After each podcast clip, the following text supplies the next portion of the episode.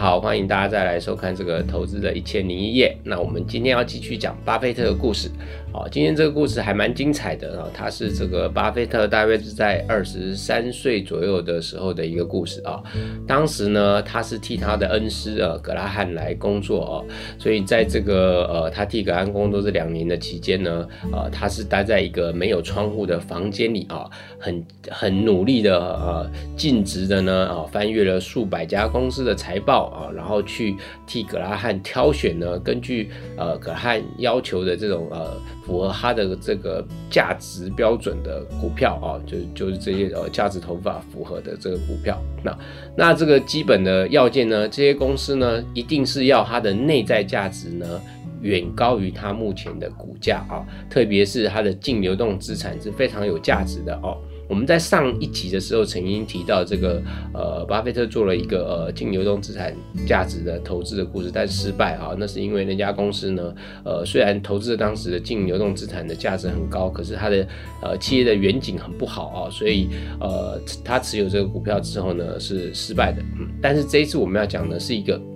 成功的故事。那这个故事呢，呃。呃，公司呢是叫做呃洛克伍德公司啊。洛克伍德公司呢，它经营什么呢？啊，它是一家呃巧克力片呃的的生产厂商。那这个巧克力片大家应该呃有看过，就是呃美国人很喜欢吃一种巧克力饼干啊，那就是这些巧克力饼干里面有时候就会放一些小小小的巧克力薄片啊。那那个我也很喜欢吃哦，尤其大家都应该也都知道，巴菲特也很喜欢吃甜的东西，所以我想他也对这个东西很有兴趣。好，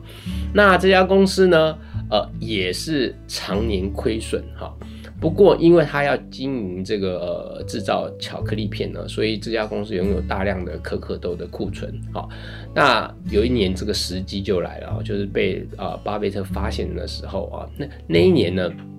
可可豆呢非常值钱啊，可能是呃因为气候的关系哦，可可可可豆也也许那年的收成不好啊，所以这个洛克伍德公司他在手上呢持有这些可可豆非常的值钱哈。当时他们大概算了一下啊，如果洛克伍德公司呢在市场上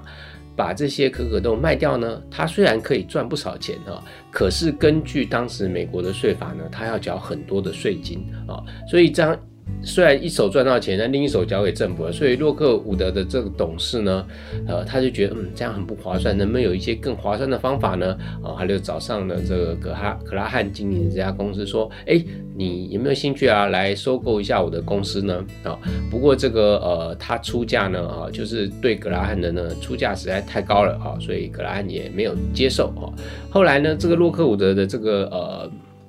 经营者呢，又去找了啊别别的这个投潜在的投资人呢，问他要不要买下那个公司呢？啊，结果这个投资人呢很聪明啊，他并没有要买下呃洛克伍德公司，可是他提了一个建议。他说：“哦，如果呃你是你你这个洛特伍德公司要出售可可豆呢，要缴那么多的税金呢，那不如呢我们用一个别的办法了啊，因为当时有一条税法是说，呃这个公司呢如果缩减了规模，因为缩减规模而去出清它的库存的话啊，某出清一部分库库存的这个部分呢是不用缴税的啊。那这个很聪明的投资人呢哈，叫做这个普利兹克哈，他当时就就把这个。”公司啊买了一部分股权下来啊，得到了控制权，但没有全部买下来。好，接下来呢，他就开始执行了这个出清这家呃洛克伍德公司这个可可豆的一个计划啊。当时这个可可豆呢，呃，公司的可可豆大概总值大概高达一千三百万美元哈。但是呢，他并没有把可可豆直接卖掉，好，他是说，哎。跟他对这个洛克伍德公司的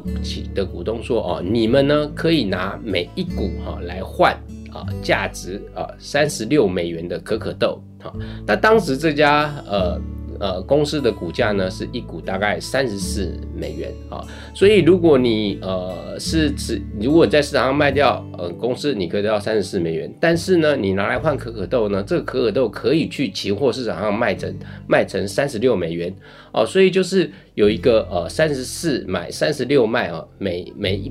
每呃每股可可豆这个患者的可可豆，你可以赚到两美元的一个价差哦，那这就是一个几乎是很低风险的一个套利的机会。那可拉汉当然觉得哎这个很棒，因为可汉就喜欢这种低风险，然后呃啊报酬很稳定，不必是暴利，但是只要风险低、报酬很稳定也是他最喜欢的啊，所以他就指示这个巴菲特呢啊去买进这个。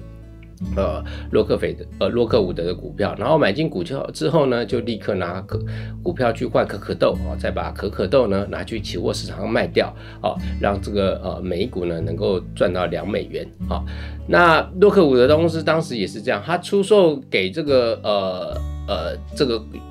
给要出售股票的人呢，哦，不是直接，当然不是直接拿一袋可可豆给他啊，因为这个太麻烦了，而是一个提货的凭证啊。只有这个凭证呢，啊，你就可以去期货市场上卖掉。然后那格拉汉的公司也就是这样哈，他就是用这种方法在期货市场上去把这个这个可可豆的提货凭证卖掉哈。所以这样子他们也节省了这个还还要自己去找仓库来储存这些可可豆的问题啊。所以也因为这个很简单的交易方式呢，让格拉汉可以稳定的赚取利润呢。所以巴菲特就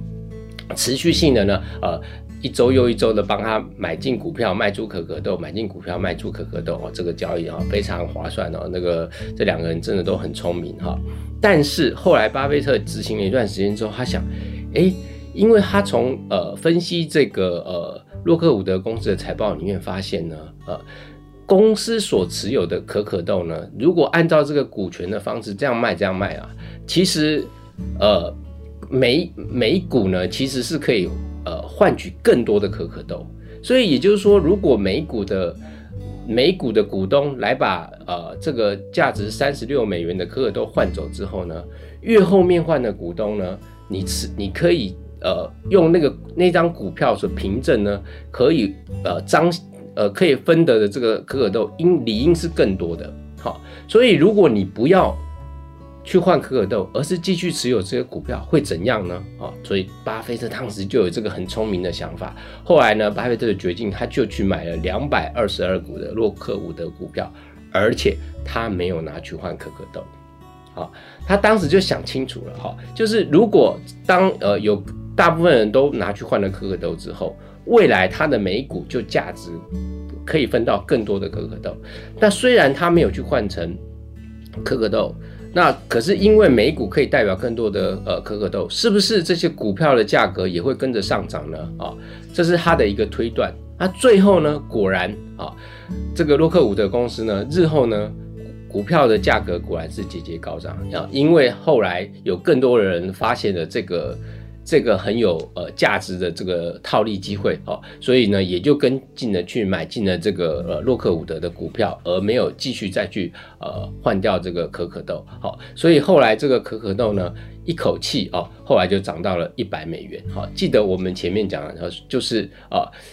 当时在可以换可可豆的时候呢，是一股是价市场价值是三十四美元，而后来这个洛克伍德的股票呢。最后涨到了一百美元啊！那巴菲特呢？当年呢，二十三岁啊，他在这笔交易里面赚到了一万三千美元哦。以当时的市场价值来讲，这是很有价值的哦。他才二十三岁，一个很聪明的小伙子啊，帮他的恩师做了一个有很有价值的套利，但是帮自己赚了更有价值的一笔钱。好，这是我们今天的呃巴菲特的小故事。